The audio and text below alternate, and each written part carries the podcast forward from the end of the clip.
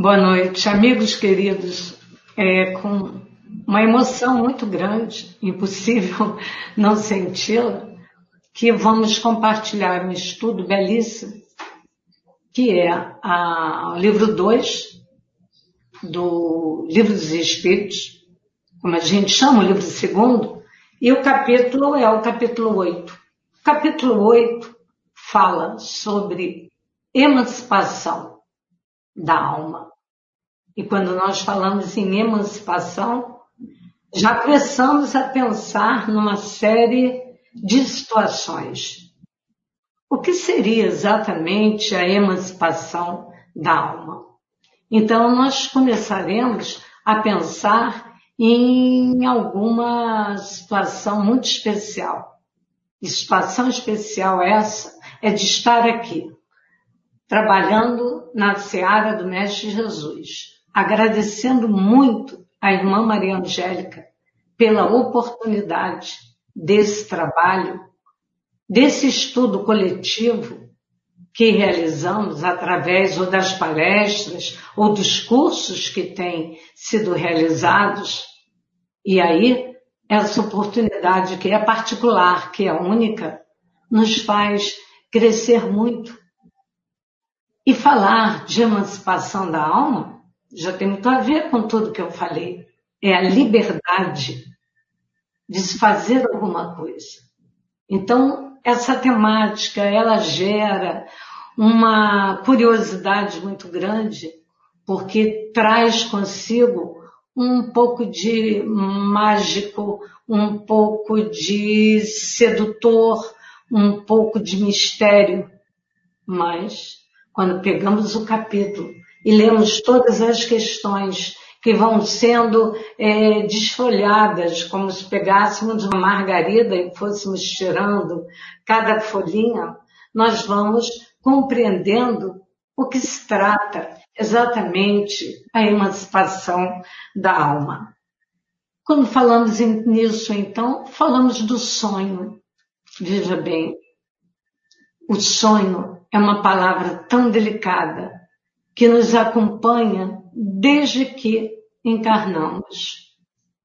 Sonho nos leva a pensar no sono e esse sono permite o repouso do corpo físico, esse envoltório grosseiro do espírito ou alma. E quando ocorre o sonho, é esse espírito que delicadamente consegue uma liberdade, mas mesmo assim continua atrelado ao corpo físico. E é nesse desdobramento que esse espírito vai em busca ou do passado, ou do futuro, ou do presente. E é um mecanismo que envolve algumas situações nós aprendemos, né, fazendo os cursos, estudando o Pentateuco, nós aprendemos uma palavra, tudo. E aprendemos uma outra, depende. Tudo depende. Então nós não podemos é, nos deixar levar por análises né, superficiais que transformariam as pessoas em adivinhadores simplesmente. Não é isso. Então, quando falamos em sonho, nossa, que aconteceu comigo? Eu mergulhei exatamente em questões que ao longo da minha vida me fazem refletir. Quando nós vemos um bebezinho dormindo e de repente esse bebezinho sorri com os olhinhos fechados, nós que estamos ali olhando, pensamos e muitas vezes falamos, né? Que lindo! Está sonhando com os anjinhos, está feliz. Muitas vezes nós lembramos também daqueles momentos quando éramos crianças ou adolescentes ou até mesmo adultos e que junto com os nossos pais, tios, padrinhos, enfim, junto à nossa família, antes de dormir, dávamos boa noite, ou a benção, papai, a benção, mamãe. E aí ouvimos, durma bem, durma com os anjos. E aí, nesse mergulho que para mim é, foi assim fantástico e muito emocionante. Lembrei também que entre as minhas amigas de infância, nós tínhamos uma quadrinha que dizia assim, com Deus eu durmo, com Deus eu levanto, na graça de Deus e do Espírito Santo. Quer dizer, então tudo sempre arremetendo a um momento tão mágico, que era aquele momento que nós cansadinhos ou é, deitávamos, adormecíamos naquele longo boa noite. E aí eu pensei e lembrei, claro, de um seriado que eu amava, mas vamos ver se alguém vai lembrar, né? Que ele finalizava, a cena final era um grande casarão, que as luzes iam se apagando em cada quarto, ao som do boa noite, boa noite, boa noite, até que todas as luzes se apagavam. Esse seriado marcou muito a minha infância e, se não me engano, tinha o nome de Papai Sabe Tudo, alguma coisa assim.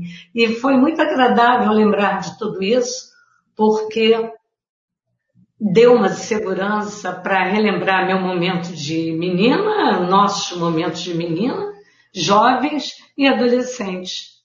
E a figura especialmente do anjo da guarda, sempre presente. E eu lembro também daquela imagem de um quadrinho do anjo da guarda protegendo aquela criança que numa ponte estreitinha atravessava sem medo.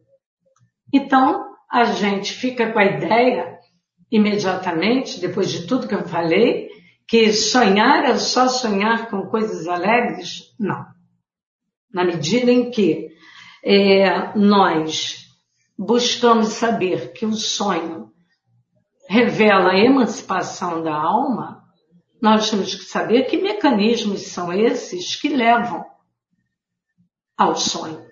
Mecanismos esses que podem trazer sonhos alegres ou sonhos tristes. Qual de nós não acordou no meio da noite aflito? E antes do contato com a doutrina espírita, às vezes ficávamos meio complicados, mas depois que entramos em contato com a doutrina espírita, aprendemos bem qual é o papel e a função da prece. Que não precisa ser uma prece farisaica, longa, imensa, mas um contato direto com os nossos guias protetores, com os nossos espíritos amorosos familiares que estão sempre a velar e a cuidar da gente quando lhes são dadas essas possibilidades. Mas o nosso anjo guardião é ele que nós fazemos uma referência imediata e pedindo antes de dormir que ele vele por nós. Qual de nós não traz a oração do Santo Anjo do Senhor, meu zeloso e guardador? Olha que lindo. Mas só isso basta? Claro que não.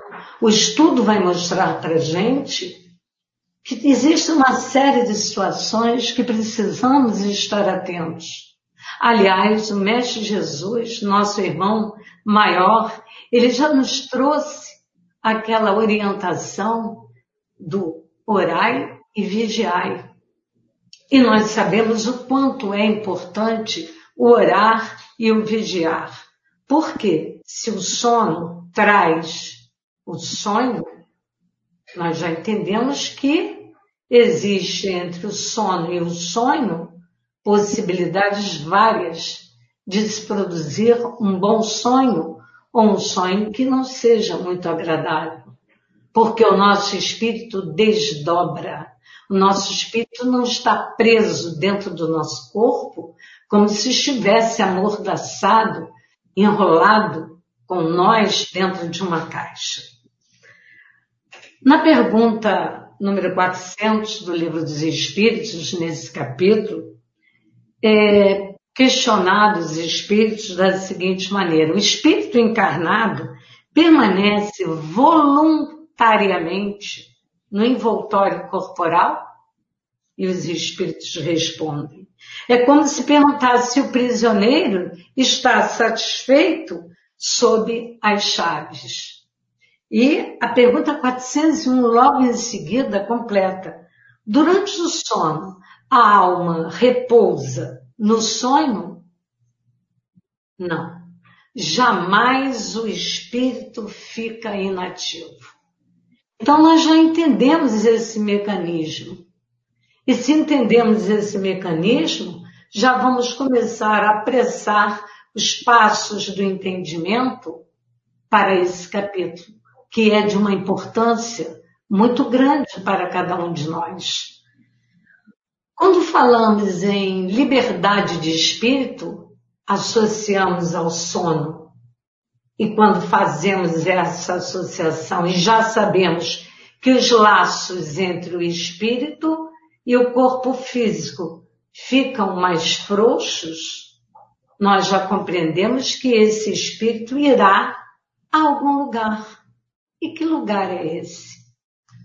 Como será que nós vamos é, descobrir que lugar é esse? Quando acordarmos.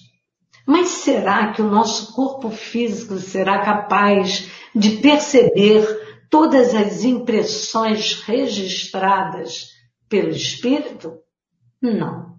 O nosso corpo físico é grosseiro e esse espírito, ele é delicadíssimo e ele não vê com os nossos órgãos. E é por isso que muitas vezes nós acordamos e falamos, ai, tive um sonho, mas não consigo lembrar exatamente. Ou às vezes, ao contrário, nós lembramos bem. Alguma coisa desencadeia essa possibilidade.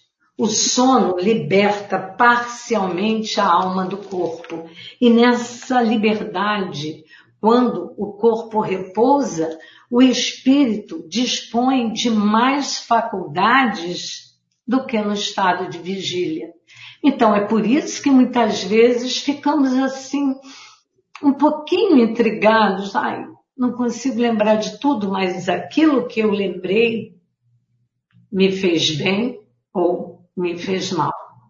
Caberá a cada um de nós, em particular, fazer uma avaliação. Por quê? Nós sabemos que através desse mecanismo, que é uma dádiva para a humanidade, e essa dádiva nos faz pensar que beleza que é o homem. Shakespeare, naquela obra Hamlet, já fala sobre a beleza que é uh, o homem, que é uma obra-prima. E a possibilidade desse homem sonhar nos faz retornar à doutrina espírita e compreender da importância do corpo físico, do perispírito e do espírito. E nos faz perceber ainda mais que esse mecanismo do sonho, ele tem um passaporte, né? É, o sono tem um passaporte que são aquelas vibrações que nós desenvolvemos ao longo do tempo. Ainda há pouco, nosso querido amigo Antônio Carlos, fazendo a abertura, falou da necessidade de reanimar, reanimar o espírito, Reanimar traz a ideia do ânimo, traz aquela mensagem que o Mestre Jesus nos trouxe. Tende bom ânimo. E durante o dia nós vamos processando aquilo que nós desejamos. Por isso precisamos nos libertar dessas algemas opressoras que nos fazem, às vezes, arrastar os joelhos pensando em coisas negativas. Precisamos cortar esses pensamentos que não permitirão que tenhamos bons sonhos, porque acabamos sendo coautores, mas sem esquecer que quando sonhamos, tudo vai depender, né, da decisão do plano divino de permitir um acesso a um fato que pode estar no passado ou pode estar no presente.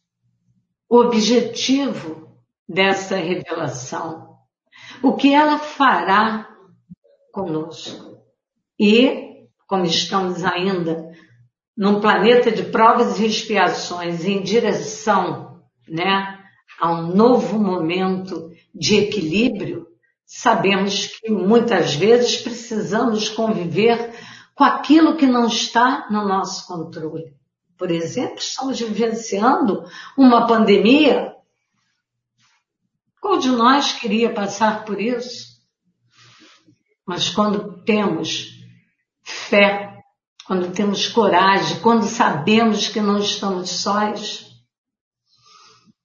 respiramos fundo e pensamos em reativar os nossos ânimos. E daí a importância da casa espírita, a importância desse farol que ilumina os nossos corações, a importância dos cursos em nossas vidas, a importância do estudo, de compartilhar alguma coisa, pouco que sabemos, de ter a coragem de colocar os ensinamentos do Mestre Jesus. Então, voltamos, sonho, sono, sonhos, no passado, no presente ou no futuro. E aí, vamos pensando que temos lembranças do passado e temos, às vezes, ideias do que pode acontecer no nosso futuro. Porém, nós vamos é, percebendo que o espírito, quanto mais liberto, ele consegue acessar searas que nós, às vezes, sequer supomos. Existe uma série de livros de André Luiz, por exemplo, no Mundo Maior, né, onde são colocadas uma série de situações mostrando espíritos desencarnados e espíritos encarnados indo através do sono fazer alguns treinamentos. Nós temos é, no nosso lar André Luiz conversando com a sua mãe. Então nós já estamos aqui, é, nós, quer dizer, eu, através né, dessa conversa, antecipando situações da presença de espíritos encarnados junto a espíritos encarnados para conversar, junto a espíritos desencarnados para aprender, para ouvir, para poder compartilhar apoio, esperança, encorajamento. O sonho, segundo o livro dos Espíritos, é a lembrança do que vosso espírito viu durante o sono. Vamos dar uma paradinha e pensar nisso. É a lembrança do que o vosso espírito viu durante o sono. Isso é muito emocionante. Nós não vamos vibrar apenas se o sonho foi magnífico, mas nós vamos vibrar através da prece para a compreensão daquilo que possivelmente não tenha agradado muito e quais os caminhos que teremos que tomar em relação àquele fato. Mas quando sonhamos com um ente querido que desencarnou, nossa, que chega junto a nós para pedir às vezes um carinho através de prece, ou para acalmar um pouquinho nosso coração, Aí nós entendemos que bela obra de arte é o homem criado por Deus, que não para de criar incessantemente os espíritos para que venham encarnar nos planetas para o aprendizado, para o progresso, para colaborar com o progresso. É, vários sonhos foram registrados, por exemplo, né, o sonho de Jacó, que sonhou com uma escadaria que repousava os pés, né, no, do, aqui na terra e lá em cima, o início da escadaria dos céus, onde desciam e subiam anjos. Vamos falar, por exemplo, da heroína francesa Joana d'Arc e todos os seus sonhos, mesmo que em vigília, arquitetar o futuro da França e depois se transforma no espírito amigo, conhecido como Sorella para Leon Denis, que assim a chamava carinhosamente irmã, Sorella, né, em italiano. E aí falando em Leon Denis, na sua obra, o destino do ser e da dor, nós vamos ver que tem um capítulo, se não me engano, na página 75, especialmente sobre sonhos. Aí nós vamos lembrar os sonhos premonitórios. Nós temos que ter muito cuidado para não cairmos em misticismos artificiais, baratos, que não agregam, mas confundem, mas compreendermos toda essa tônica do sonho que envolve magia no sentido que pensamos na beleza, né, dessa alma que se desprende, mas não totalmente, e que vai depender do, dos nossos procedimentos durante o nosso cotidiano. Onde nosso pensamento está, estarão as sementinhas para a produção desse sonho. Lembramos também é, dos sonhos que aparecem é, na Bíblia, os sonhos dos profetas. Por exemplo, é, o profeta Daniel, que desvendou, né? Ele acabou é, traduzindo o sonho daquele chefe Nabucodonosor, né? Daquele líder Nabucodonosor no Oriente, que tinha, tinha e teve um sonho quase que recorrente de uma grande estátua com via-se os pés, os braços, o corpo, e ele lança uma ordem dizendo e convocando sábios, mágicos, magos, astrólogos, que desvendassem esse sonho. Porque se não desvendassem, seriam todos eliminados. E Daniel, profeta, que vivenciou essa época, pede um tempo e vai, e através de uma visão, né, que é um desdobramento também, ele mostra a realidade desse sonho, mostrando o futuro das civilizações e desvenda para Nabucodonosor dizendo que esse sonho era um sonho real. Ele acaba sendo até agraciado por isso. E quantos de nós que tivemos sonhos que passou um tempo e depois esses sonhos se transformaram em realidade? E aí, por isso que estamos aqui. Para estudar, para colocar o crivo da razão como esse espírito de escola, Allan Kardec, nos possibilitou através do Pentateuco. Nós encontramos em cada obra do Pentateuco uma referência para o sonho. Recordações e sonhos. Ai, sabe aquele dia que aí você acorda e alguém diz assim, e aí, e aí, tudo bem? Bom dia. Você fala, nem me fale. Hoje eu tive um sonho que alguém poderia completar com uma brincadeira de criança dizendo, essa noite eu tive um sonho, pode escrever, que foi medonho. E aí, ah, não quero nem falar nisso, porque foi um sonho muito pesado, eu estou angustiado com isso, amiga ou amigo.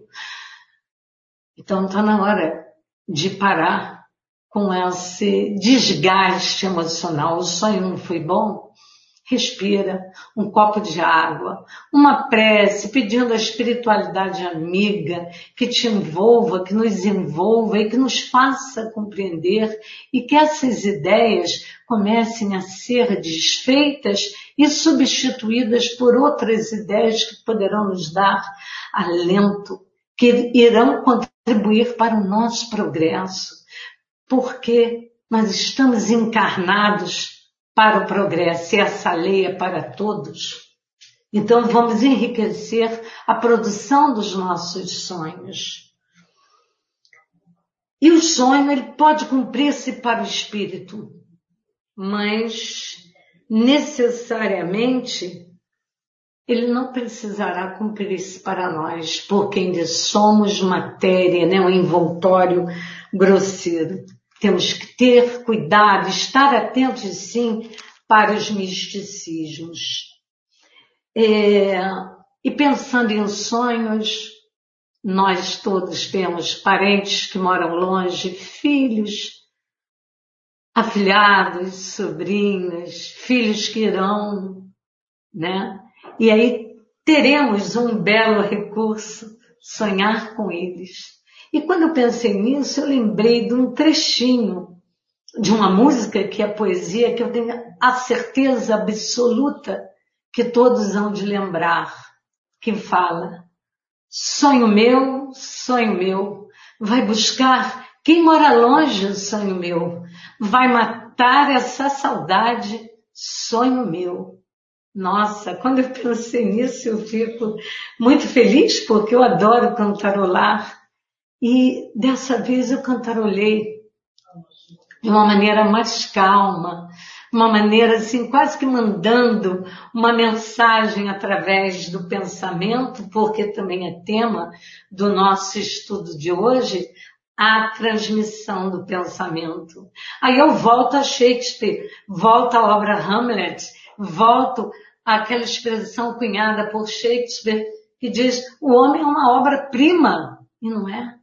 Podendo ter essa peculiaridade de sonhar, de mandar através dos seus sonhos abraços, carinhos, boas vibrações, encorajamento para aqueles que estão distantes. E aí vai depender para quem nós estamos direcionando, encarnados ou desencarnados. A liberdade de escolha, né? É sempre nossa. E mandar também para os desafetos pensamentos de bondade, pensamentos de compaixão, mandar para cada cantinho do planeta que nesse momento esteja convulsionado vibrações de paz, vibrações de amor.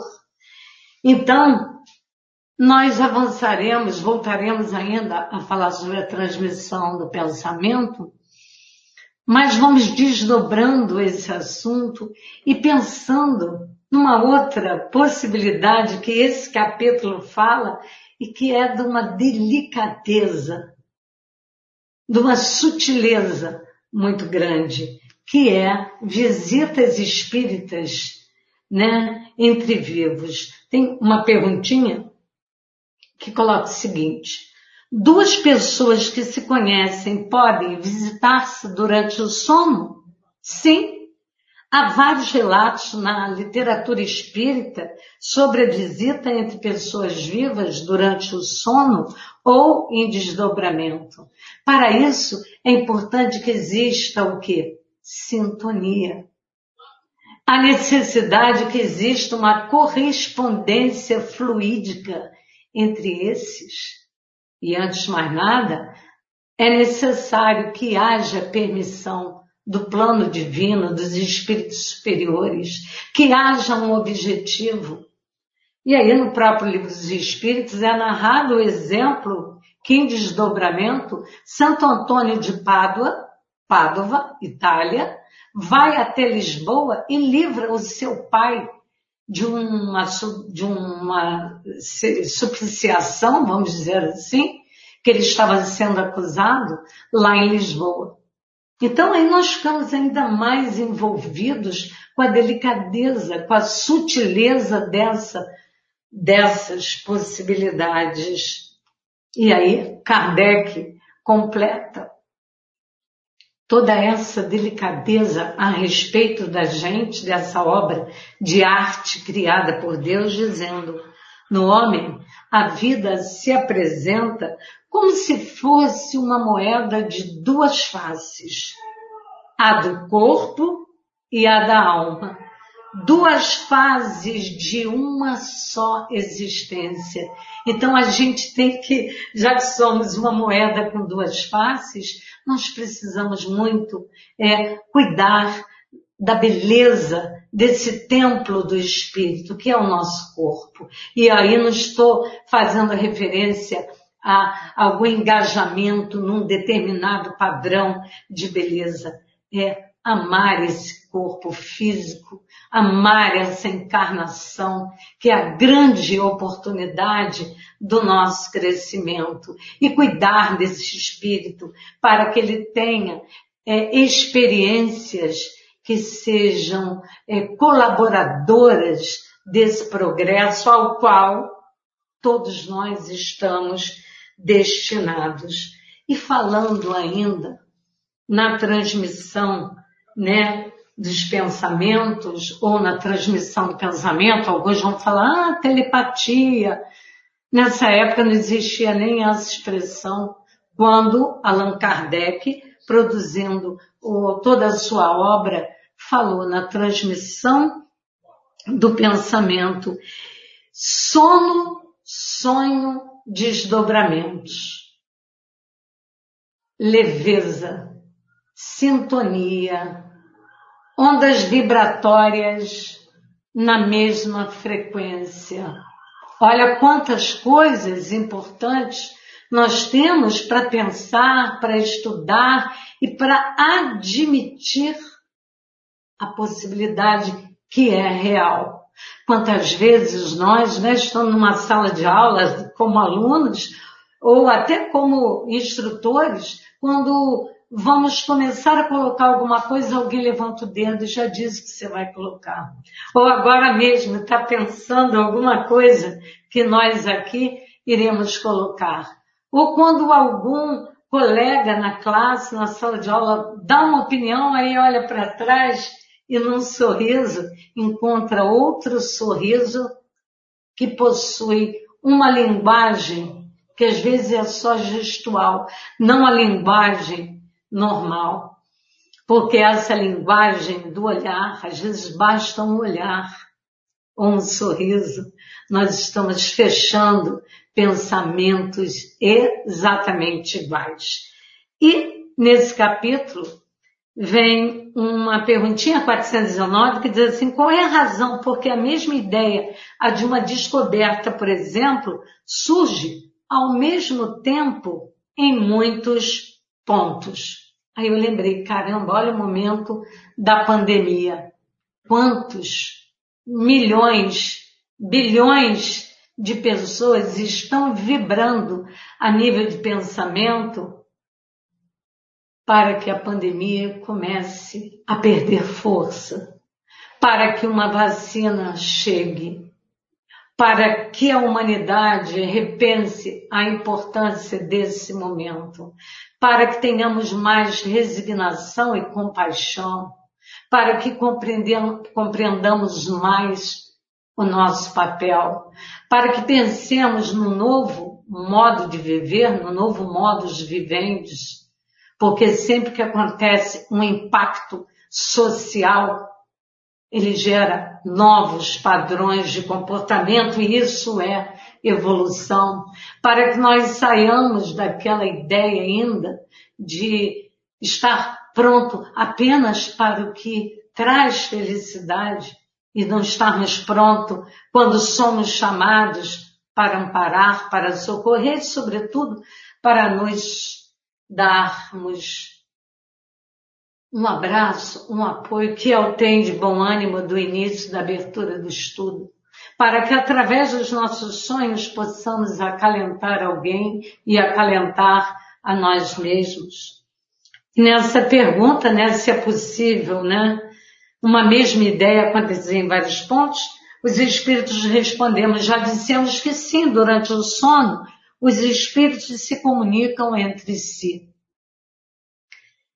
Pois bem, quando o corpo desperta, o espírito se recorda do que aprendeu e o homem julga ter então inventado. É, nós temos que compreender bem todo esse processo. E Kardec completa dizendo que nosso espírito revela-se muitas vezes a outros espíritos e a nossa revelia aquilo que constitui o objeto das nossas preocupações de vigília. Na 420 ainda há uma pergunta que diz: os espíritos podem comunicar-se se o corpo estiver completamente acordado? Aí, os espíritos respondem de uma forma que genial, dizendo assim: o espírito não está encerrado no corpo como numa caixa. Aliás, eu havia falado isso logo no início, né? Ele irradia em todo o seu redor, eis porque pode comunicar-se com outros espíritos, mesmo no estado de vigília. E para lembrar, o estado de vigília é o estado de estar o quê? Acordado. Agora, é um pouquinho mais difícil, né? Porque duas pessoas perfeitamente despertas têm muitas vezes, instantaneamente, o mesmo pensamento. Já falamos um pouquinho disso. São dois espíritos que trazem uma possibilidade, uma facilidade muito grande de quê? De comunicação. Veem reciprocamente os seus pensamentos, mesmo quando não dormem. E Kardec completa dizendo que há entre os espíritos que se afinam, olha que lindo, uma comunicação de pensamentos que faz que duas pessoas se vejam e se compreendam sem a necessidade dos signos exteriores de linguagem. Ou falamos ainda agora, um olhar, um sorriso. Sabe, aquela certeza é isso.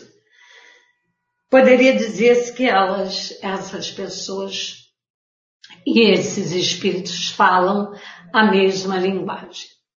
Ainda dentro do capítulo Sonhos, algumas outras é, manifestações que ficarão para um estudo especial, que são aquelas, a catalepsia, né? que é a suspensão parcial ou total da sensibilidade dos movimentos voluntários.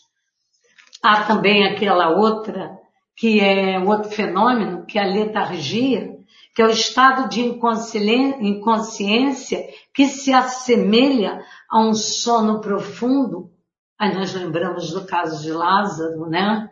Existe também um outro fenômeno que é bem frequente, o sonambulismo. E o sonambulismo, sonambulismo é um fenômeno de desdobramento. E às vezes temos esse problema próximo, não sabemos o que fazer, casa espírita para que possamos receber informações de como trabalhar com esse fenômeno, com esse desdobramento.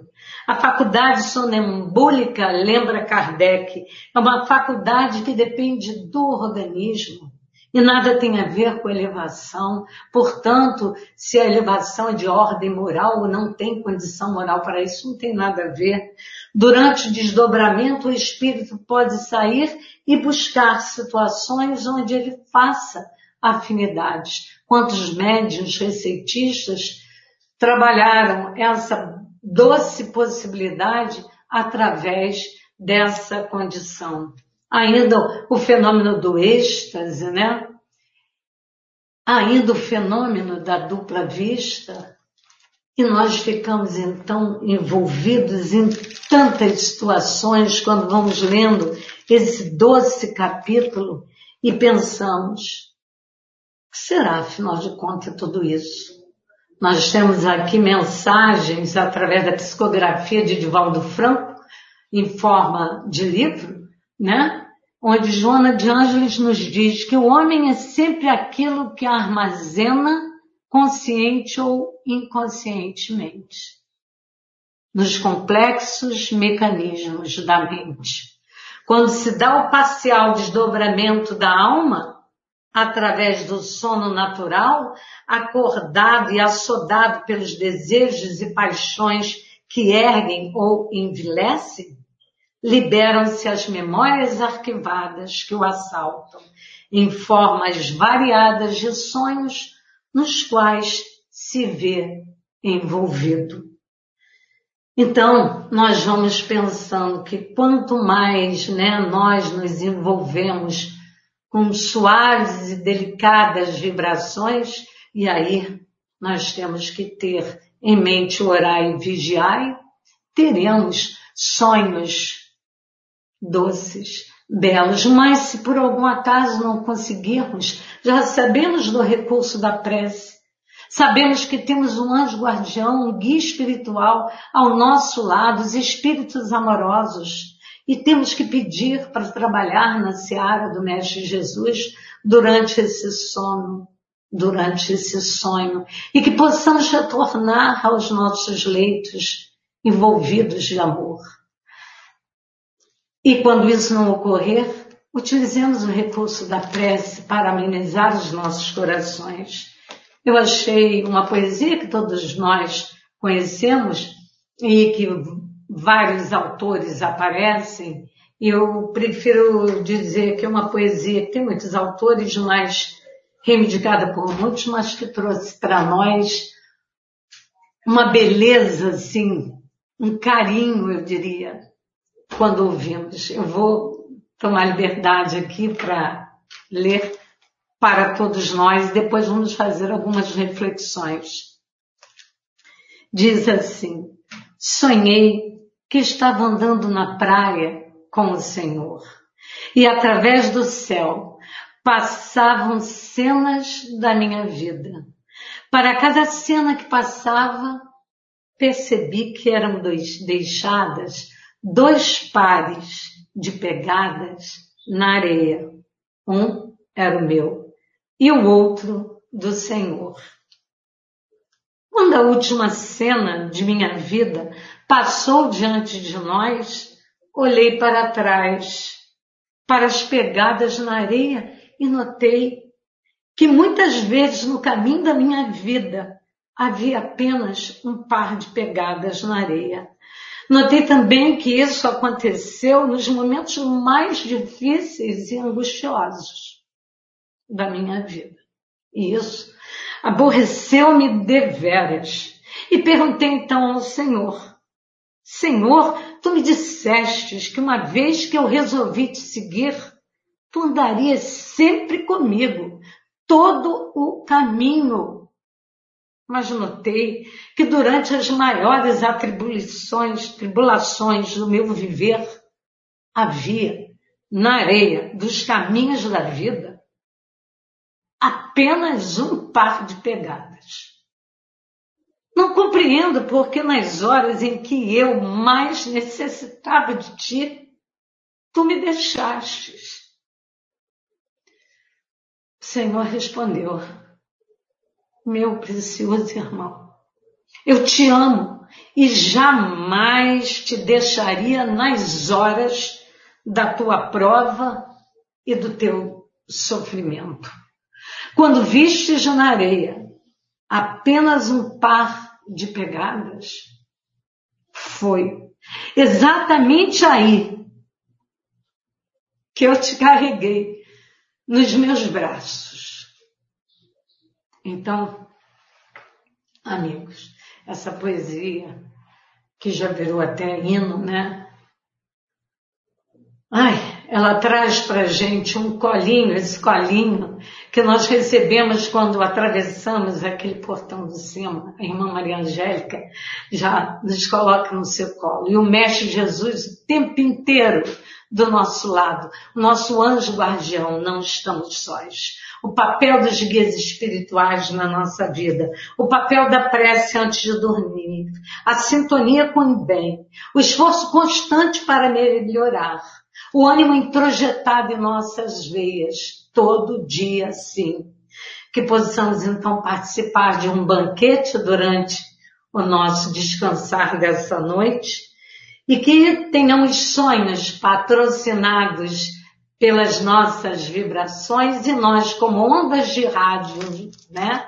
As ondas de rádio, elas têm, são dois elementos físicos que vibram na mesma frequência somos nós e os espíritos amorosos. E assim, o recheio, né, uh, o script do nosso sonho será esperança, fé e muita coragem, porque tudo passa e dias melhores virão. Uma boa noite para todos nós.